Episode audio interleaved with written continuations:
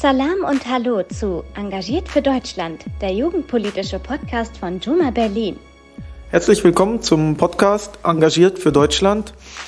In diesem Podcast möchten wir migrantisch gelesene Personen anlässlich zum Superwahljahr und der Bundes- und Landeswahl am 26. September interviewen und von ihnen einen Eindruck erhalten, warum sie sich politisch engagieren, warum sie sich zur Wahl stellen und was möglicherweise ihr davon lernen könnt, von diesen Personen. Ich bin Mustafa und mit mir ist Musti von Juma und zu Gast haben wir heute bei Engagiert für Deutschland die Kandidatin fürs Abgeordnetenhaus und Fraktionsvorsitzende der Grünen im Bezirk Spandau, Golale Ahmadi. Herzlich willkommen. Hallo alle zusammen. Ähm, danke für die Einladung als erstes. Ich freue mich, dass ich heute bei euch bin und äh, mit euch sprechen kann. Ähm, ich bin Golala Ahmadi, ich bin 38 Jahre alt, seit 2016 Fraktionsvorsitzende der Grünen in Berlin-Spandau, ähm, der BVV natürlich und äh, bin äh, seit April in diesem Jahr äh, auch Kandidatin fürs äh, Berliner Abgeordnetenhaus und stehe dann am 26. September zur Wahl, sowohl als äh, Direktkandidatin für Wahlkreis 3 im Spandau, das ist ähm, so im Bereich Haselhorst, Siemensstadt, Gartenfeld, Wilhelmstadt Süd und ähm, als auch auf der Landesliste, so dass man mich sowohl mit äh, Erststimme als auch mit äh, Zweitstimme wählen kann. Grundsätzlich ist es ja immer interessant, bei Kandidaten zu hören, die einer Partei sich zugehörig fühlen, wie sie denn zu dieser Partei gekommen sind und warum. Also warum ist es bei dir, die, sind es die Grünen geworden und nicht eine andere Partei? Es hat äh, mehrere Gründe, aber auch ähm, so, die sich auch teilweise alle ähneln. Und zwar, ich bin mit meinen Eltern Ende 1996 nach Deutschland geflüchtet. Ähm, das war so mitten im, äh, in der Schule Deutsch lernen und Bundestagswahlen 1998, als das erste Mal äh, so eine rot-grüne ähm, Koalition auf, so in, der, in dieser, Konzept, äh, dieser Konstellation entstanden ist, was ich auch erlebt habe. Und das war so, das, ich war begeistert von den Grünen, dass diese, das, das mit äh, überhaupt die, die Art und Weise, wie sie die Welt gesehen haben, von Umwelt- und Naturschutz, die Klimaziele bis hin zu, wie sie sich die Gesellschaft vorgestellt haben, der Wille zur Veränderung, dass sie gekommen sind und gesagt haben, wir wollen was verändern, sei es, wenn es um die offene Gesellschaft geht, wenn es um Einbürgerung geht, was vorher ja ein Desaster in Deutschland praktisch war. Ähm, das waren und dann auch äh, die Frauenstatut, dass, ähm, dass, äh, dass sie sich auch eine feministische Partei damals genannt haben. Ich bin ja jetzt mittlerweile ein Teil von ihnen, also dass wir uns eine feministische Partei nennen und auch sind. Ähm, das war dann diese, diese Begeisterung.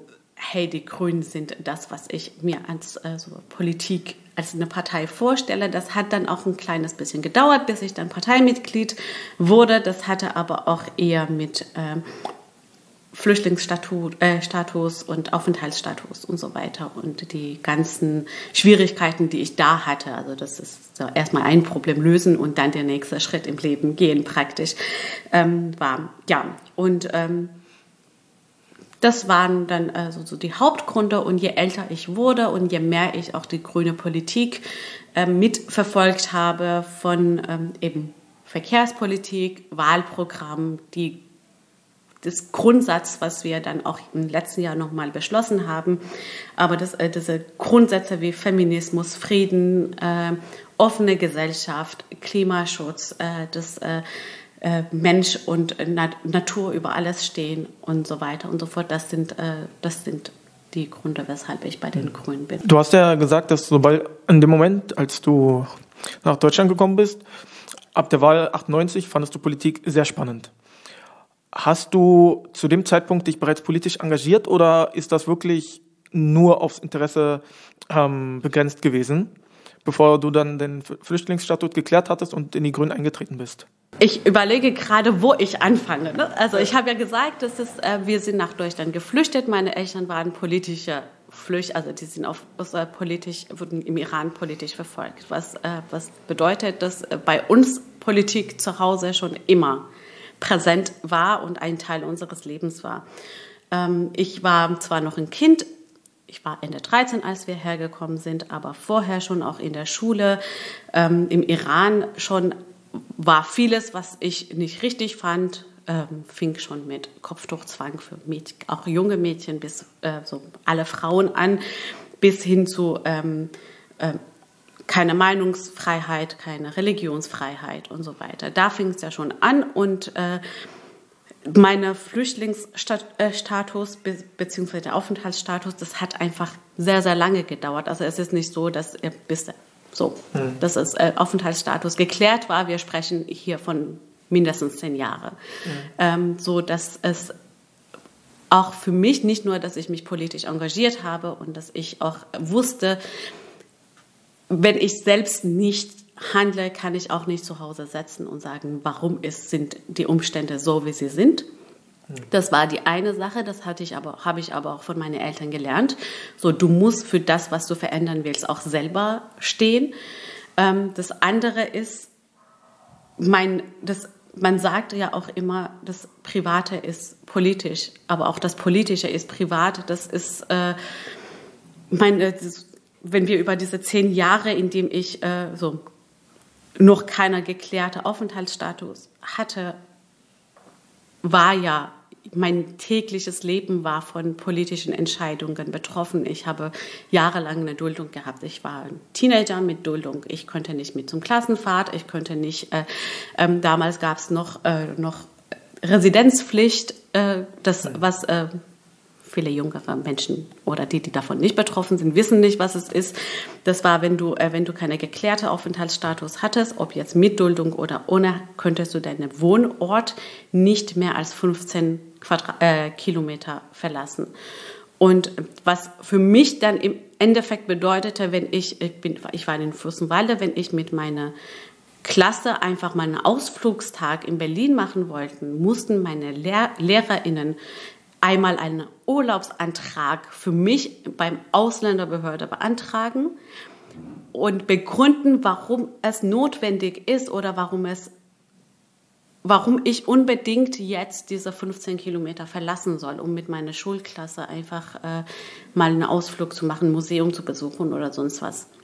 So dass mein tägliches Leben praktisch von politischen Entscheidungen betroffen war und ähm, dass überhaupt dieses äh, so wie gesagt, ich war ja auch an sich ein politischer Mensch und habe auch immer äh, zugehört. Ich war Klassensprecherin und äh, habe die Nachrichten auch mitverfolgt. Und was mich auch extrem geärgert hat, und das ist äh, was, dass äh, zum Beispiel Kinder, Jugendliche, diese 15 Kilometer, das ist, wenn wir immer über Sicherheitspolitik sprechen, wenn wir über ähm, Migrat Migrantenpolitik sprechen, dass da immer die Sicherheitsfrage sofort in Frage kommt, als wären die Menschen, also es ist für, als wären die Menschen, die, äh, die einfach mal leben wollen, die so wie ich einfach mal zur Schule gehen wollten, studieren wollten, leben in, in Frieden leben wollten, eher als Unsicherheitsfaktoren betrachtet wurden. Und äh, die Entscheidungen, die getroffen wurden, eben auf dieser Ebene waren. So, so.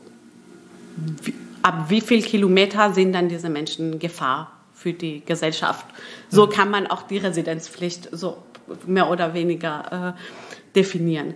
So, das sind dann alles, äh, alles Themen, die zu, meiner Politisierung so geführt haben, aber auch ähm, viele andere Dinge wie äh, Kinderlieder, die in der Kita gesungen werden, wir, oder überhaupt so, dass es immer noch in der Schule heißt, Mädchen können keine Mathe, Jungs können keine Fremdsprachen, äh, Mädchen äh, können keinen Fußball, Jungs sollten nicht beim äh, Geräte äh, turnen, mit äh, Sport machen. Also es sind so diese Kleinigkeiten, die dann auch äh, die Klischees, die Rollenbilder auch in unserer Gesellschaft befestigen.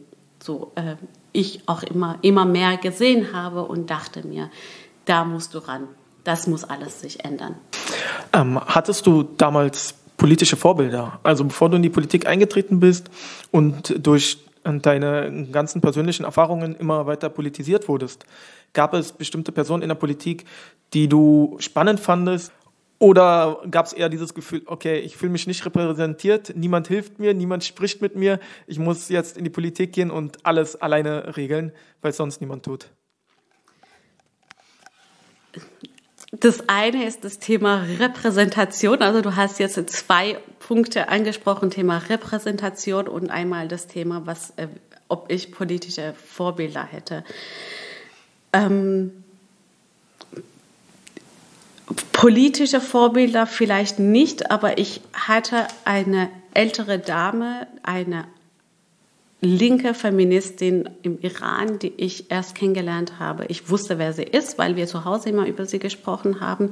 Sie war Jahrzehnte im Gefängnis, wurde gefoltert und die habe ich irgendwann mal mit, weiß ich nicht, ich war noch ähm, vierter, fünfte Klasse kennengelernt und äh, zufällig kennengelernt. Und diese Frau hat einfach ähm, das, diese alte Dame, die ich noch immer sehr, sehr schätze, die mir an dem äh, Tag, als sie mich gesehen hat, weil sie meine Eltern dann auch kannte und das war wirklich ein Zufall, mir ins Ohr geflüstert hat, lass dir von niemand sagen, du kannst irgendwas nicht, du bist, kannst alles genauso gut wie Männer und du kannst äh, und vielleicht manchmal auch besser. Das hat sie auch noch gesagt und ähm, es wird sich nichts verändern, wenn du selbst nicht daran arbeitest. Und das ist, ähm, die Frau ist noch immer so, das ist, ich höre ihre Stimme noch in mein Ohr und das ist ein politisches Vorbild, würde ich jetzt, weil ich ihre Politik ja in dem Sinne nicht richtig verfolgen könnte, um sie als Vorbild zu haben. Ich weiß, welchen Weg sie gegangen ist, dass äh,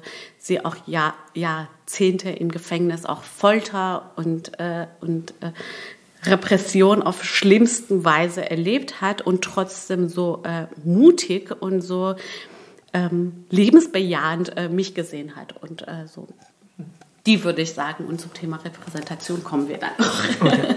ähm, würdest du mal ein bisschen beschreiben, mit welchen Hindernissen du äh, auf dem Weg zu kämpfen hattest und vor allem welche Probleme und, vor, und Klischees mhm. du jetzt aktuell zu bekämpfen hast?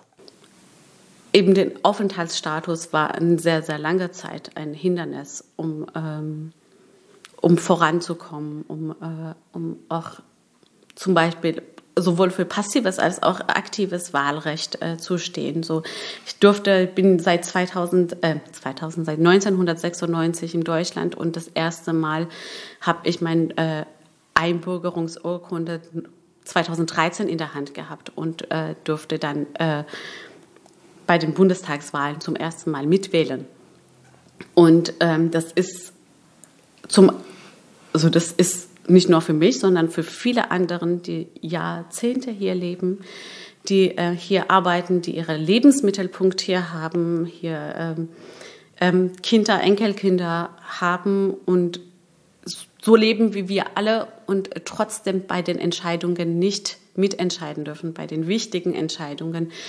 Ähm, das war für mich ein ähm, sehr großes Hindernis, weil ich eben nicht mitentscheiden dürfte, obwohl ich mitentscheiden wollte.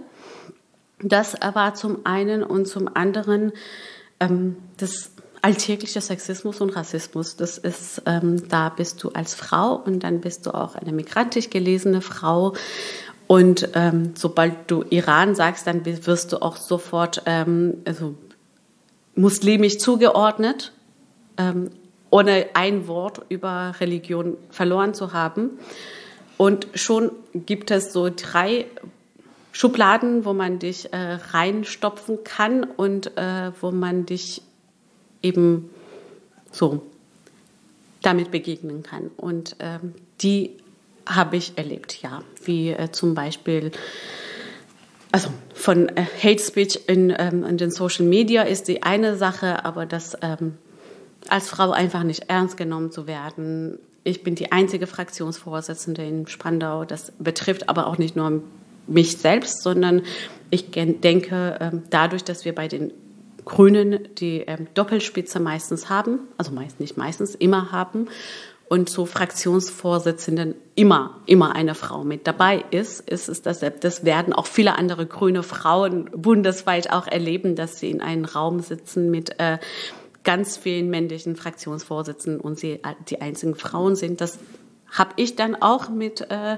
erlebt und ähm, dass vieles noch immer äh, so unter den Männern geregelt wird und du außen vor gelassen wirst und äh, auch anderen Parteien häufig das Verständnis dafür fehlt, dass auch mein männlicher Kollege mir alles mitteilt, wenn ich nicht dabei bin. Dass wir uns alle alles immer absprechen und dass sie, dass er dann keine Zu- oder Absagen macht, wenn er für etwas gefragt wird oder wenn er im Gespräch ist, dann heißt es auch immer, das muss ich, ich muss erstmal mit Golala Rücksprache halten, dass sie da nach fünf Jahren immer noch nicht verstanden haben, nein, bei uns gibt es eben diese, der Mann entscheidet und die Frau trägt es mit, gibt es bei uns nicht. Das ist ähm, damit äh, daran arbeite ich noch, daran arbeiten wir zu zweit immer noch. Ähm, ansonsten hier und mal da, ja, hey, weißt du, was dieses, dieser Begriff bedeutet? Und äh, so vielleicht hast du nicht so ganz verstanden, was wir meinen. Ähm, und AfD sitzt auch ziemlich stark bei uns in, in der BVV Spandau. Von daher ist da auch ähm, Rassismus, also nicht, nicht nur das alltägliche Rassismus, sondern auch das offene Rassismus gar nicht so weit weg. Es ist ja bekannt, dass ein Großteil der wirklich wichtigen politischen Themen nicht auf Landesebene entschieden wird. Trotzdem wäre es interessant zu wissen, welche Möglichkeiten du siehst, Diskriminierung, Rassismus auf Landesebene zu bekämpfen entschuldigt, dass ich heute immer wieder sage, das sind ähm, so mindestens zwei Punkte. Das eine ist das äh, gesellschaftliche, also das alltägliche Rassismus. Das andere ist das strukturelle Rassismus, was bekämpft werden muss. Struktur, stu, strukturelle Diskriminierung bekämpft man nur mit Strukturwandel. Also da müssen wir an die Strukturen ran. Das Alltägliche passiert dann eben mit Kulturwandel, mit, äh, mit äh, mit ähm, so Kulturarbeit, mit äh, wirklich auf, ähm, auf Menschen zugehen, mit Dialog und auf Begegnungen. Nichtsdestotrotz hat das Strukturwende äh, einen großen Einfluss darauf, wie die Gesellschaft darauf reagiert. Wenn wir ähm, mehr migrantischen oder migrantisch gelesene MitarbeiterInnen in, den, in, den, in der Verwaltung haben, wird es auch eine ganz andere Dialogkultur in der Verwaltung herrschen. Das kommen auch ganz andere Perspektiven mit am Tisch. Und dann ähm, hoffen wir, dass es dann auch weniger Rassismus in der, äh, in der Verwaltung gibt, was auch zum Teil gar nicht so beabsichtigt ist. Das, es ist und eben manchen ist es, wir sind ja auch die Verwaltung ist das Spiegelbild der Gesellschaft. Bei vielen anderen ist es nicht, äh, äh, bei den meisten ist es nicht äh, so beabsichtigt, die, die, Diskriminierung, aber es ist da. Und da müssen wir ran und ähm, damit auch äh, mindestens, ich glaube, äh, bundesweit sind 25 Prozent der Menschen, die äh, migrantisch äh, gelesen werden. Und in Berlin sind wir sogar bei fast 30 Prozent. Das ist fast ein Drittel der Bevölkerung, die dann auch in der Verwaltung oder in der Politik ähm, einfach nicht vertreten ist oder sehr unterrepräsentiert ist. Ähm, das äh, Racial Profiling im, ähm, in, bei, bei den Sicherheitsbehörden zum Beispiel ist etwas, was wir strukturell angehen müssen. Das äh, Thema Sexismus ist etwas, was wir strukturell angehen müssen. Da muss, äh, reicht einfach eine ähm, Schulung nicht, hey, so geht ihr mit Frauen um, die anrufen und äh, ähm, Hilfe suchen aufgrund von häuslicher Gewalt. Ähm, dass, äh, dass da von klein auf praktisch ähm, der, ähm, die, die Erziehung da sein muss, dass äh, nein, die, wenn die Frau sagt, sie hat Gewalt erfahren, dann hat sie Gewalt erfahren. Wenn die Frau sagt, ich wurde vergewaltigt, dann hat es, hat ihre, also wenn eine Frau vergewaltigt wird oder sexuell belästigt wird, hat ihre Kleidung einfach nichts in euren Fragen zu suchen. Das hat einfach, wie sie sich verhalten hat, was sie getrunken hat, wie kurz ihren Rock war oder wie lang ihre, äh, ihre Kopftuch war, hat einfach mit dem Gewalt, was die, die Frau erlebt hat, nichts zu tun. Und da haben wir noch sehr viel zu tun. Da müssen wir noch sehr viel arbeiten. Und äh, was Racial Profiling angeht, ist, ähm, glaube ich, da ist, haben wir auch in den letzten Jahren so viel erklärt und da wird auch so viel, so offen darüber gesprochen. Ähm, es braucht eine unabhängige Studie ähm, so über nicht nur Racial Profiling, sondern generell Rassismus in den Sicherheitsbehörden, ähm, um auch nicht alle über einen Topf zu werfen, was ja auch häufig passiert, dass man alle über einen Topf wirft, ähm, dass da differenziert die Sache auch äh, begegnet werden kann.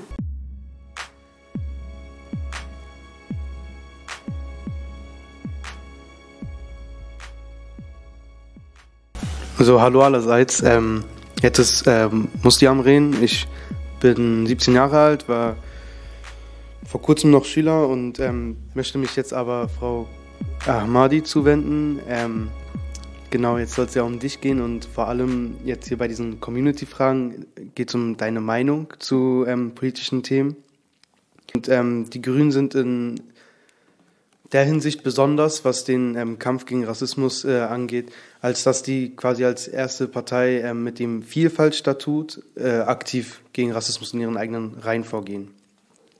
Ähm, das Vielfaltstatut beinhaltet so einige Punkte, aber einer ist eben auch vor allem, dass ähm, marginalisierte Identitäten, ähm, sprich zum Beispiel MuslimInnen, ähm, Menschen mit Behinderung ähm, und äh, also insgesamt einfach marginalisierte Identitäten, dass die äh, mindestens ähm, genauso viel in der Politik vorkommen, also zumindest was die Grünen angeht, ähm, im Vergleich zur Bevölkerung, zur Wählerschaft. Mhm. Genau. Und ähm, insofern ist meine Frage, wie viel, also wie viel Rassismus erlebst du jetzt durch dieses Vielfaltstatut weniger und ähm, hat sich innerhalb der Grünen was äh, durch dieses FIFA-Statut auch gewandelt, was, ähm, was so ein bisschen die Machtfrage und auch die äh, Strukturen innerhalb der Grünen angeht. Hat sich für dich dadurch ähm, in deiner Wahrnehmung und in deinem Empfinden innerhalb der Grünen was verändert? Also alle Parteien sind auch das Spiegelbild der Gesellschaft und natürlich je nach, äh, je nach Inhalte und je nach äh, so die Definition, wie sich die Parteien die, äh, die Welt vorstellen, sammeln sich dann auch Menschen, die auch diese Werte miteinander teilen. Und deshalb, ähm, ja, auch äh, bei den Grünen gibt es äh, Rassismus, mal offen, mal weniger offen. Ähm, aber so, dass die, also das sollte tatsächlich ich was erleben, dass ich da nicht alleine stehe dass nicht ich diesen Rassismus erkenne, sondern fünf weitere Personen mindestens, die mit mir am Tisch sitzen, die aber selbst von Rassismus nicht getroffen sind, aber dafür so sensibilisiert sind, dass sie das sofort erkennen und mich in dem Moment nicht allein lassen. Und das ist, äh, glaube ich, das eine der größten Unterschiede, die bei uns Grünen zum Beispiel zu den anderen Parteien, ich war jetzt nicht intern in den anderen Parteien, aber zumindest was die Repräsentation von marginalisierten Gruppen angeht, wir auch eher schon immer ganz vorne mit dabei waren. Von, ähm, von äh, ähm, sei es die sexuelle Identität, sei es die äh, zugeschriebene Migration, äh, beziehungsweise Migration. Vordergrund nenne ich das immer wieder gerne. Bei äh, den meisten ist es auch so, dass sie hier geboren und aufgewachsen sind. Bei denen ist es keine Zuwanderung oder Einwanderung. Äh, ist eher der Vordergrund, was da zählt sei es äh, für ähm, Menschen mit Behinderung und so weiter und so fort, dass wir da schon immer so VorreiterInnen waren. Aber das ist auch die Gesellschaftsform, die wir uns vorstellen. Vielfaltsstatut hat äh, auch in dem Sinne erkannt, dass wir noch nicht so weit sind, wie wir uns die Welt, wie wir uns das wünschen. Und deshalb ist es entstanden, damit wir auch unsere, unsere eigenen Strukturen ähm, etwas ähm, bei unseren eigenen Strukturen genauer hinschauen. Und äh, so wie mit unserem Frauenstatut zum Beispiel, das wir schon ewig haben, äh, mit äh, 50 Prozent Frauenquote, äh, mindestens 50 Prozent Frauenquote, so dass wir eben die sexistische, äh, äh, patriarchale Strukturen, die in der Gesellschaft herrschen, innerhalb der Partei minimieren, indem wir sagen, wir suchen nach Frauen, äh, um eben Listenplätze oder Posten mit Frauen zu besetzen. Ähm, nicht, weil wir nicht fähige Frauen haben oder gut qualifizierte Frauen haben, weil eben die gesellschaftliche Erziehung so ist, dass Frauen sich weniger trauen, sich für Posten oder für äh, ähm, egal was zu bewerben, dass sie sich weniger in Vordergrund stellen. dass sie sich erstmal 150 Prozent sicher sein müssen, wenn sie sich für etwas bewerben, dass sie wirklich dafür geeignet sind. Was hingegen, und das erleben wir heute noch auch bei vielen bei vielen Grünen, dass äh, bei den Männern, und es kam gestern, glaube ich, noch mal eine Studie raus, dass äh, ähm, Frauen sich, wenn sie sich für etwas bewerben, 100% sich, sich 100% sicher sind, dass sie dafür geeignet sind. Bei Männern ist es so circa 60, durchschnittlich 60 Prozent, bei den meisten ist es sogar weniger.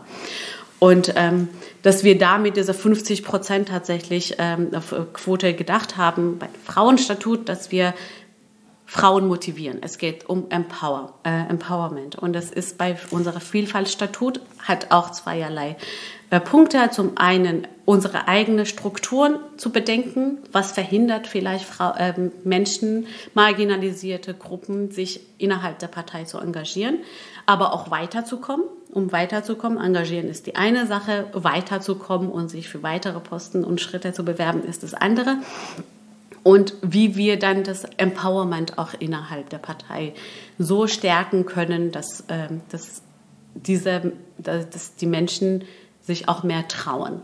Das ist äh, das äh, Kerngrund hinter der Vielfaltstatut. Also es ist ähm, auf jeden Fall schön zu hören, dass das Vielfaltstatut immerhin damit ähm, die Grünen quasi also in erster Linie quasi benennen, dass es innerhalb, den, innerhalb der eigenen Reihen ähm, ja. Probleme gibt und eben auch den Schritt gehen, das aktiv zu bekämpfen. Ähm, also Diskriminierung gibt es jetzt nicht nur in der Politik, sondern ähm, zum Beispiel auch in der Schule. Ich war jetzt Großteil meines Lebens bisher nur Schüler und ähm, habe dort auch viel an Diskriminierung erleben müssen. Und ähm, was ich mich äh, frage ist, was denkst du, welche Schritte wären jetzt ähm, konkret nötig, um Diskriminierung innerhalb der Schulen abbauen zu können? Ähm, vor allem auch, weil du ja, glaube ich, im Ausschuss für Schule und Inklusion sitzt. Auch hier ist einmal präventiv arbeiten und einmal ähm, Opfer in Anführungszeichen, also Betroffenen Schutz anbieten. Das sind äh, die strukturellen Maßnahmen, die wir angehen müssen. Und dann ist, äh, kommt auch noch dazu die äh, Lehrerinnenausbildung damit äh, ausstatten, Antidiskriminierung grundsätzlich auch in Lehrerinnenausbildung, in äh, Lehramtsstudien äh, aktiver ähm, anbieten, also, beziehungsweise als Pflichtteil einfach einführen, finde ich. Ähm, und das fängt, äh, habe ich vorhin schon gesagt, ähm, als wir über Sicherheitspolitik und Innenpolitik gesprochen haben, das fängt ganz unten an. Also wir müssen wirklich in den Kitas anfangen, um, äh, um, äh, um Antidiskriminierung, also das, um diskriminierungsfreie Erziehung äh, zu erzielen. Und ähm, das ist das eine, dass auch Lehrkräfte oder ähm, LehramtsstudentInnen merken, dass auch sie nicht diskriminierungsfrei sind, weil sie zwangsläufig äh, ein Ideal haben, äh, Kinder und Jugendliche etwas beizubringen, heißt es ja nicht, dass sie auch diskriminierungsfrei leben, dass sie nicht diskriminieren. Ähm, das ist das eine. Das andere ist ähm, Repräsentanz, das heißt mehr Lehrkräfte mit, äh, mit äh, ähm, die selbst mal von, äh, von Diskriminierung betroffen waren, die immer noch von Diskriminierung betroffen sind, dass davon, also die Lehr LehrerInnenzimmern äh, mussten auch diverser werden. Das kommt auch noch dazu, ähm, dass äh, Mehrsprachlichkeit eben nicht als, äh, als Nachteil, bestimmte Sprachen, nicht alle Sprachen, Englisch und Französisch sind immer noch die guten Sprachen, ähm, dass auch ähm, dass Mehrsprachlichkeit als eher als positiv gesehen wird, dass Kinder, die mehrere Sprachen sprechen, nicht diffamiert werden, dass sie nicht stigmatisiert werden. Du darfst jetzt hier mit deinem Freund oder deiner Freundin oder mit deinen Eltern nicht Türkisch, äh, Persisch, Kurdisch, Arabisch oder äh, Bosnisch, wenn ich das jetzt nicht falsch sage, sprechen. Ähm, das sind halt, es gibt immer noch diese ähm, auch Hierarchien innerhalb der Sprachen. Das ist äh, das andere, das ist also eben auch in Erziehungsausbildung, äh, Erzieherinnenausbildung und äh, Lehrerinnenausbildung hineingehört. Und ähm, dann ist es das, äh, also das Präventive mit, äh, mit äh, Ausbildung, Ausbildung, Lernen, Lernen, Lernen. um die Strukturen zu verändern. Um die, äh, und das andere ist Antidiskriminierungsbeauftragten, am besten für jede Schule. Da reicht es nicht, wenn eine Antidiskriminierungsstelle in der Senatsverwaltung für Bildung sitzt und für alle Berliner Schulen, sowohl für Lehrkräfte als auch für Kinder zuständig sind. Das reicht einfach nicht. Es reicht nicht, wenn äh, ich habe die Diskussion auch im Ausschuss für Schule und Inklusion gehabt. Ich hatte vor drei Jahren, meine ich, einen Antrag dazu, dass wir äh, zumindest eine Antidiskriminierungsbeauftragtenstelle für Spandauer Schulen im Spandau anschaffen. Und da wurde mir als Gegenargument gebracht, aber wir haben doch VertrauenslehrerInnen in den Schulen. Und das ist, ähm, also bei auf wenn an der Diskussionsebene habe ich dann auch gemerkt, wie wenig auch die Sensibilisierung dafür da ist, wie wenig auch ähm, das, die, die Machtverhältnisse auch innerhalb der Schulen für viele noch unklar ist, dass du am Ende Schülerin bist, am Ende auf eine Note angewiesen bist und am Ende schwierig ist, zu einem anderen Lehrer oder Lehrerin zu gehen und zu sagen, übrigens, ich wurde gerade in der, äh, in der Klasse diskriminiert oder ähm, andere Kinder diskriminieren mich oder äh, die KollegInnen diskriminieren. Das ist, das ist, äh, das reicht halt nicht. Und das ist Sensibilisierung, ähm, nicht mal niedrigschwellige Angebote, sondern einfach mal Anlaufstellen, die unbürokratisch sind, die die ähm, ohne Unabhängigkeiten in der Schule, also ohne Abhängigkeiten in der Schule äh, da sind. Da, das brauchen wir alles auf äh, mehrere Ebenen. Ja, da gehe ich grundsätzlich mit. Also ich war auch lange Zeit in der Schülerinnenvertretung und ähm, als ich da auch vor Klebank stand, das ist der Bürgermeister, mhm. okay, der Bürgermeister in äh, Spandau, da hat er mich auch ähm, etwas schief angeguckt, als ich meinte, es gibt keinen ähm, richtigen Kampf gegen Diskriminierung an Schulen und keinen funktionierenden Schutz äh, vor Diskriminierung. Und ähm, was findest du es eigentlich wichtiger, das dann lieber unter vier Augen zu machen oder doch eher, die oder doch eher zu sagen, man muss die Konsequenzen ziehen? Ähm, was hat jetzt die Priorität? So? Also, dass, dass ich das ansprechen kann oder dass es dann ähm, oder dass dann die Lehrer in die ja Konsequenzen erfahren. Sowohl als auch. Also es ist, ähm, Schulen sind noch, und ich kann, also es fehlt meine Vorstellungskraft einfach, mir eine hierarchielose Schule vorzustellen. Es sind am Ende Kinder und Jugendliche und wir haben noch in unserer Gesellschaft die, äh, die, die Hierarchisierung zwischen kind, Minderjährige und Erwachsenen. Schwierig die Frage zu beantworten. Es, natürlich muss es, äh, muss eine Safe Space für Schüler, SchülerInnen geben oder auch für LehrerInnen, die selbst von Diskriminierung betroffen sind im Lehrerzimmer oder von anderen Kindern, äh, von ihrer, von ihrer ähm, SchülerInnen. Ich möchte jetzt nicht behaupten, dass eine Woman of Color, die in einer Oberschule unterrichtet, von oder in einem Gymnasium unterrichtet, von, äh, von den Kindern keinen Rassismus erfährt möchte ich nicht behaupten.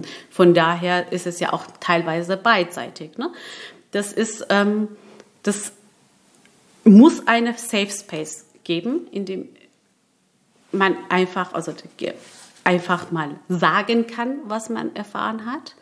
Und am Ende aber auch muss es die Möglichkeit geben, zu entscheiden, soll dann äh, so eine, ein Gespräch unter sechs Augen äh, stattfinden, ähm, wie gravierend war das, was er erfahren würde, wie geht man ins Gespräch mit den, äh, mit, äh, mit den, ja, wie sage ich das, die einen sind ja die Betroffenen, die anderen sind ja das, äh, ja, kritisierten Menschen, so, äh, um es einfach mal hier ähm, niemanden auch auf die Füße zu treten, ähm, ist eine schwierige Aufgabe. Es ist wirklich eine sehr, sehr schwierige Aufgabe. Und äh, ich denke, wir haben genug Expertinnen, auch äh, ausgebildete Expertinnen, die das ganz gut äh, bewältigen können, ohne dass äh, eine Seite ähm, denkt, okay, äh, jetzt also so Konsequenzen muss es geben. je nachdem, wie gravierend die Sache war, wenn ein Lehrkraft Kinder offen rassistisch diskriminiert, offen äh, ableistisch äh, diskriminiert, offen äh, äh, ähm, misogen, äh, misogen ist, da muss Konsequenzen für die Lehrkräfte geben. Das ist, das kann nicht ähm, äh, einfach so mit einer Wochenendschulung, Workshop gelöst werden. Alles andere, da bin ich von überzeugt, dass man das auch im Dialog und mit sehr viel Arbeit lösen kann. Ja, ist eine schöne Antwort. Also ähm, ein weiteres Ding, was mich so ein bisschen, also was mich wirklich häufig, also wirklich häufig davon abgehalten hat, äh, mich gegen das Ganze aufzulehnen, war ja vor allem dieses Machtverhältnis zwischen SchülerInnen und LehrerInnen. Was auch in Berlin gerade volles Thema ist, habe ich gemerkt, äh, beim Wahlprogramm äh, anschauen, ist, ob man noch Noten vergeben will und ab wann man Noten vergeben will. Wie stehst du zu diesem Thema? Ich äh, tue mir schwer mit diesen dass Leistungen nach Prüfungen oder die Fähigkeit von Menschen einfach nach Leistungen und Abschlüsse äh, an Leistungen und äh, Abschlüsse bemessen werden. Da äh, tue ich mir noch sehr schwer, also noch nicht noch, sondern da tue ich mir einfach sehr schwer damit und, äh, und deshalb einerseits wünsche ich mir eine Schule ohne Noten, andererseits äh, sorgt, sorgen ja auch Noten teilweise für Motivation oder für, äh, für Empowerment, nicht bei allen Kindern. Deshalb ist es äh, eine ideale Schule ist, äh, wird jedes Kind, was es will, hat, äh, äh, wird da gefördert, wo es äh, wo die Fähigkeiten sind oder eben auch da, wo es notwendig ist. Mathe müssen wir alle irgendwie und Rechtschreibung müssen wir auch alle irgendwie. Aber dass man, äh, dass nicht alle an eine bestimmte Standard gemessen werden. Wer gut in Mathe ist, ist vielleicht äh, weniger gut oder ähm, weniger talentiert in, ähm, in, weiß ich nicht, welches, in Geschichte. Und da ist eine, die ist äh, super in Geschichte und äh, kann auch Geschicht, äh, historische ähm, Ereignisse so gut mit, also die Verbindungen herstellen und also Vergleiche ziehen und hat einfach mal eine wahnsinnig gute analytische Fähigkeiten, kann aber keine Kurvendiskussion führen. Und da darf es, also es ist, das eine sind beide Analysen, aber das eine ist das eine und das andere ist das so. Und äh, das, wie, dass wir eine Schule haben und nicht nur in Berlin, sondern überall, in dem äh, Jugendliche, Kinder, Menschen, die gerade lernen und äh, heranwachsen, an ihre Fähigkeiten äh, heranwachsen, also ihre, mit ihren Fähigkeiten wachsen. Ähm, klar, es gibt Dinge, die sind Fleißarbeit, wie ähm, Rechtschreibung finde ich persönlich als Fleißarbeit. Ich war, ähm, egal in welcher Sprache, nie richtig gut in, äh, in, äh, in Rechtschreibung. Bin auch der Meinung, Hauptsache man versteht, was ich sage, was ich schreibe. Für andere ist es ähm, so, die sind so talentiert in Rechtschreibung, die können so grammatikalische Verbindungen so herstellen, das kann ich mir einfach mal nicht vorstellen. Dafür kann ich äh, historische ähm, Analysen führen. So, und das habe ich auch in der Schule gemacht. Und da hat mein, mein Geschichtslehrer hat immer mit mir geschimpft, Golale, warum muss ich immer, immer wieder von deiner Orthographie so Punkte abziehen, während du so gut analysiert hast. Und ähm, es ist eine Schule, in dem die Kinder herausgefordert werden, gefordert und gefördert werden. Das, das wäre meine, äh, meine ideale Schule. Und äh, da denke ich, das wird sich dann auch mit, der, mit den Noten klären, wenn wir endlich äh, in diese Richtung gehen. Super, das war dann erstmal zum Thema Noten und äh, wie unter Noten ähm, es migrantisierte Personen schlechter haben oder im Zweifelsfrei auch besser haben, ist mir nicht bekannt. Ähm, rüber zum nächsten ähm, Thema. Und zwar stehen ja die Grünen vor allem für Klima- und Umweltschutz. Das steht da, also steht denen ja quasi auf die Flagge geschrieben. Und was ich, ähm, was halt immer so wieder aufkommt von anderen politischen Parteien, ist ja, dass Klimaschutzmaßnahmen teuer sind, ähm, dass die vor allem armen Menschen auf den Geldbeutel drücken, dass Klimaschutzmaßnahmen einfach äh, ja fast schon klassistisch wären. Ähm, wie stehst du zu solchen Aussagen und denkst du, ist es, also ist es immer so, ist es etwas Determiniertes? Gute Frage. Es ist, ähm, die Süddeutsche Zeitung hat vor zwei Wochen die Wahlprogramme verglichen. Und das kam überraschend, während diese ganzen äh, ähm, Skandalisierung von Kommasetzungen von Annalena Baerbock kam äh, diese Studie raus, äh, diese Untersuchung raus und stellte heraus, mit, den, mit dem grünen Wahlprogramm profitieren am meisten Mittelverdienende bis, bis diejenigen, die weniger verdienen in der Gesellschaft.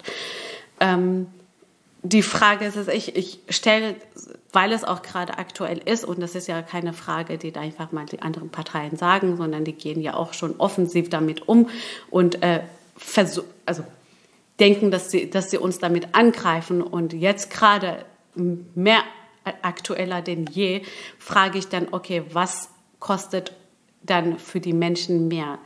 Ihre Straße, Haus, ähm, Hab und Gut neue aufzubauen oder vielleicht zwei Cent für mehr Sprit zu zahlen?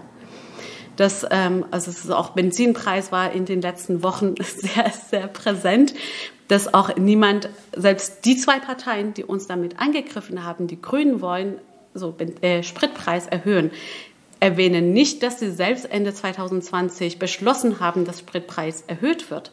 Die Grünen sagen, sagen lediglich, lass uns das, was ihr beschlossen habt, was ihr als Koalition beschlossen habt, um zwei, zwei Cent erhöhen, aber davon an den weniger Verdienenden was zurückgeben.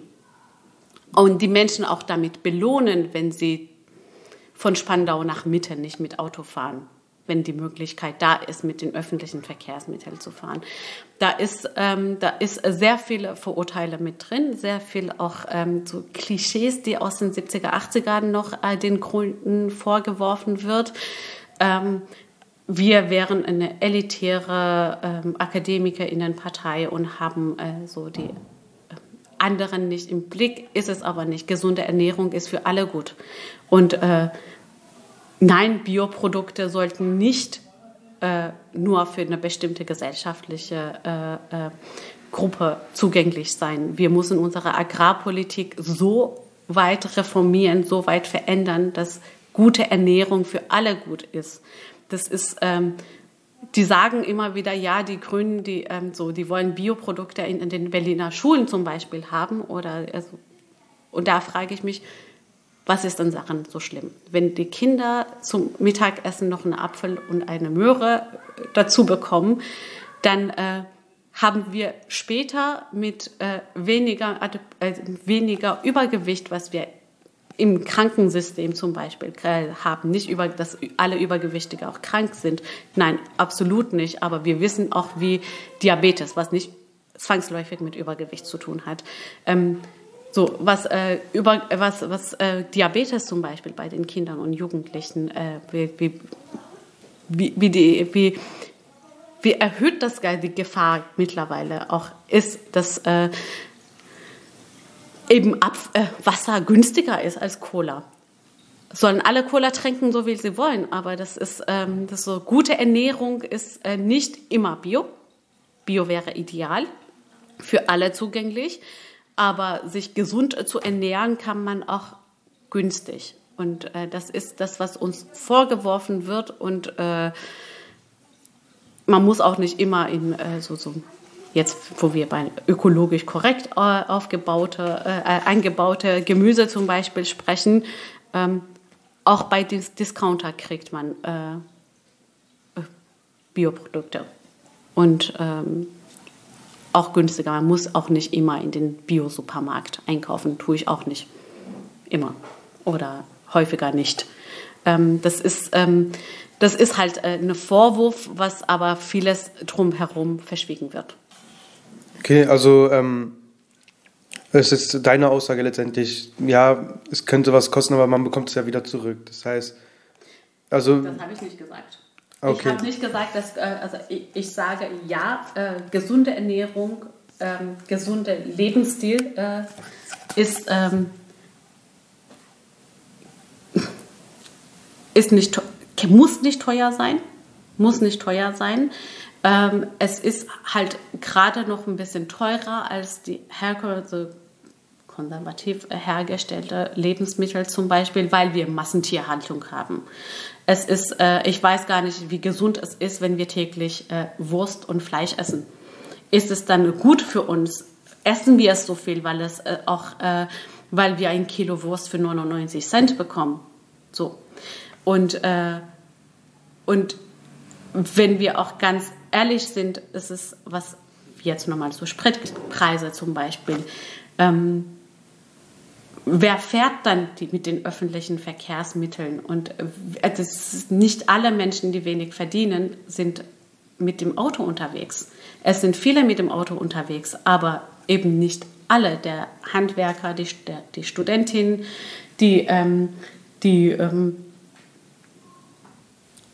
die, die, die Arbeitslosengeld 2 äh, erhalten, die fahren kein Auto. Warum sollen sie auch, äh, warum sollten sie dafür nicht belohnt werden, dass sie kein Auto fahren, zum Beispiel? Das sind, äh, das sind Punkte, die ich, also so einfach, ähm, wer mehr verbraucht, wer mehr die Umwelt verschmutzt, soll dann auch eher dafür zahlen. Ähm, und wer nicht, soll dafür belohnt werden oder auch weniger zahlen. Also äh, ist Klima- und Umweltschutz nach den Grünen ähm, eben nicht, äh, nicht klassistisch, sondern das Konträre dazu, sondern genau, genau also gerade arme und mittlere ähm, Einkommen würden profitieren. Und es betrifft, wenn wir, äh, wenn wir jetzt die ganzen Klimakatastrophen auf der ganzen Welt erleben, von äh, brennenden Wäldern in Türkei und Griechenland äh, bis hin zu Regenwald, was in den letzten zwei Jahren äh, so in Brasilien zum Beispiel war oder in Australien. Ähm, bis hin zu das, was gerade in Deutschland mit der Flutkatastrophe passiert. Es, es sind am Ende Menschen mit mittleren und unteren Einkommen, die dann schwerer aus der Katastrophe rauskommen. Es betrifft Klimawandel. Es ist ja keine Wandel mehr, es ist mittlerweile Katastrophe. Betrifft ja die, äh, das globale Süden ja als erstes. Die erleben die Dürre, was äh, sie schon seit Jahrhunderten nicht mehr hatten. Ähm, das ist Nein, es betrifft nicht die Reich. Äh, die, also, also wir machen nicht Politik für, ähm, für Besserverdiener. Machen wir nicht. Ähm, cool. Dann belasse ich es damit äh, mit diesen Worten zum Thema Klima- und Umweltschutz. Bei meiner Recherche ist mir ja aufgefallen, du konntest lange Zeit nicht wählen. Gleichzeitig, wenn, man, wenn wir jetzt aber auf die nächsten Wochen schauen, bald sind Wahlen, wer kann alles wählen und wer kann eben gerade nicht wählen. In Berlin ist es fast ein Drittel an Menschen, die hier leben, die hier wohnen, einkaufen gehen ähm, und quasi, also die letztendlich ähm, nicht weniger Teil Berlins sind wie Wahlberechtigte und trotzdem ist es ein Drittel Berlins, das nicht wählen kann. Ähm, wie denkst du, müsste man das ändern und ähm, was konkret müsste daran geändert werden? Bist du für, also es gibt zum Beispiel den Vorschlag Kommunalwahlrecht für alle oder Landtags Wahlrecht dann für alle. Stehst du, stehst du dafür? Ja. Ich stehe für ähm, Wahlrecht für Menschen, die wählen wollen, die ihre Lebensmittelpunkt auch hier haben, die, die für diejenigen, die polit, bei denen die politischen Entscheidungen einen direkten Einfluss auf ihre Leben haben, die müssen mitentscheiden dürfen. Und das unabhängig davon, ob sie sich jetzt äh, für die deutsche Staatsbürgerschaft entscheiden oder ob sie sich für äh, die ähm, türkische Staatsbürgerschaft entscheiden. Das ist ähm, und nicht nur das, sondern auch äh, die Senkung von Wahlalter, also auf, äh, auf Bezirksebene, da dürfen die BerlinerInnen ab 16 schon wählen. Für Land und Bund ja nicht mehr, da ist es schon 18. Und 16 ist das Mindeste für alle Ebenen, finde ich, wenn nicht sogar 14. Weil ähm, erstens, äh, die allermeisten Menschen werden ja nicht im Wahljahr gleich 16. Das heißt, wenn ein Wahlalter von bei 14 haben, werden die allermeisten auch erst mit 16 oder 17 auch wählen können. Ähm, so ist es auch mit Wahlalter 18. Die allermeisten wählen nicht mit 18 das erste Mal, sondern mit 20 oder 21, weil sie eben zwischen, zwischen der Legislatur so 18 geworden sind. Ähm, auf jeden Fall öffnen alle Menschen, die ihren Lebensmittelpunkt in Berlin oder in Deutschland haben, sollten auch mitentscheiden dürfen, was mit ihrem Leben passiert. Ähm, und ähm,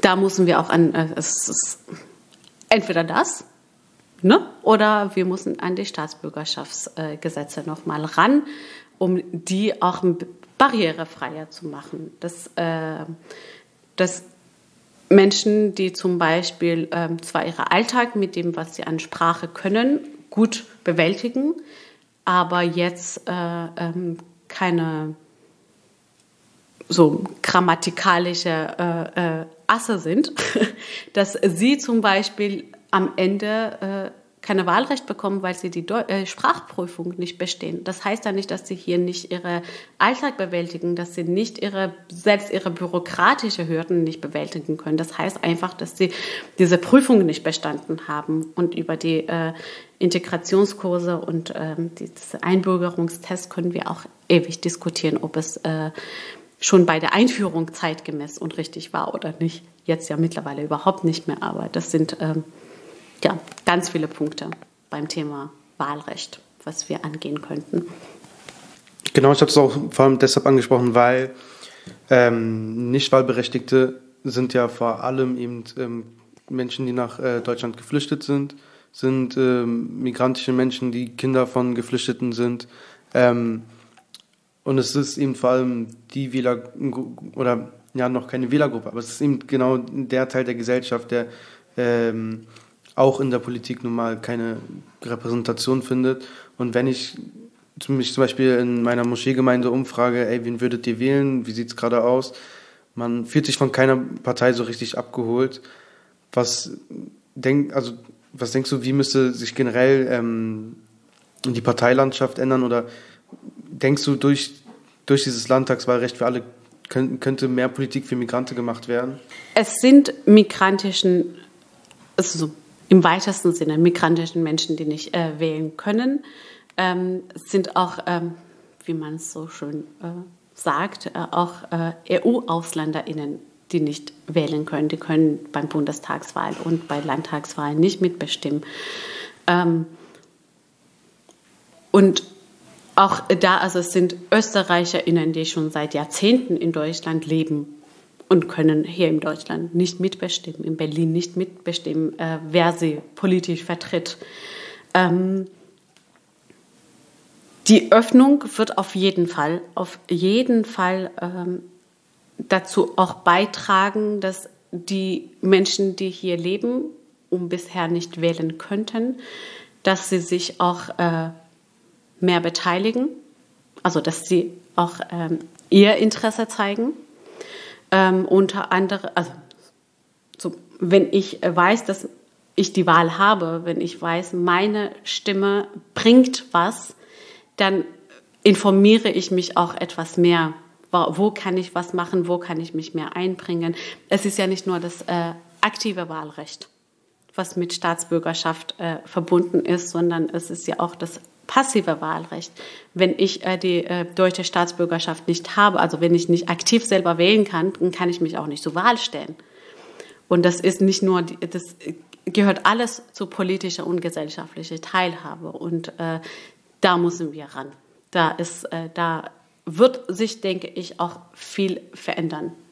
Und äh, bei vielen ist es auch die Staatsbürgerschaft ist äh, halt das ähm, Nationaldenken ist das eine Staatsbürgerschaft, warum viele nicht äh, die deutsche Staatsbürgerschaft beantragen, auch Kinder und Jugendliche, die hier aufgewachsen sind oder die äh, aus ähm, so EU-Ausland sind zum Beispiel, dass ähm, es sind auch teilweise emotionale Verbindungen, so irgendwie, äh, dann bin ich ja Deutscher und meine Eltern aber nicht oder da bin ich, äh, da, so, meine gesamte Familie ist äh, französisch. Ich möchte jetzt nicht als einzige Deutsche sein.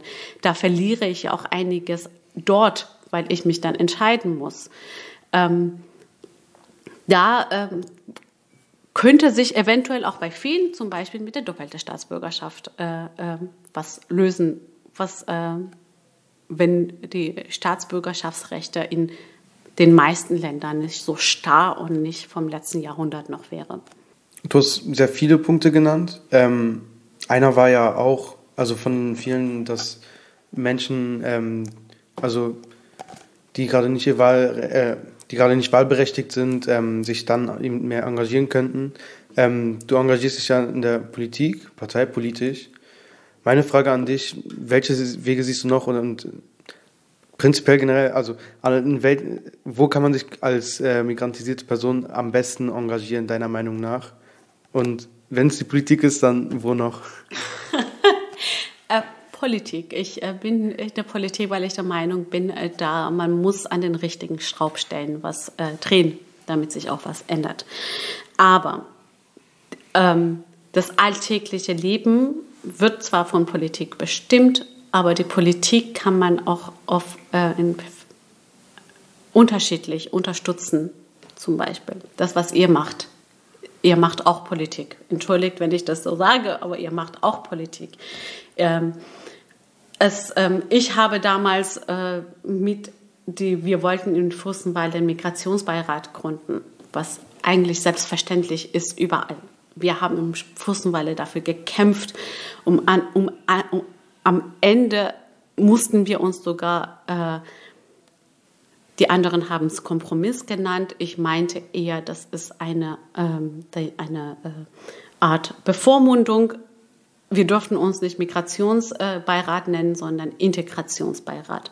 Das sind zwei verschiedene äh, Sichtweisen auf, de, auf der Sache. Das, ähm, und da mussten wir uns eben damit äh, so erstmal, erstmal gründen wir erst irgendetwas, bevor wir dann nichts haben.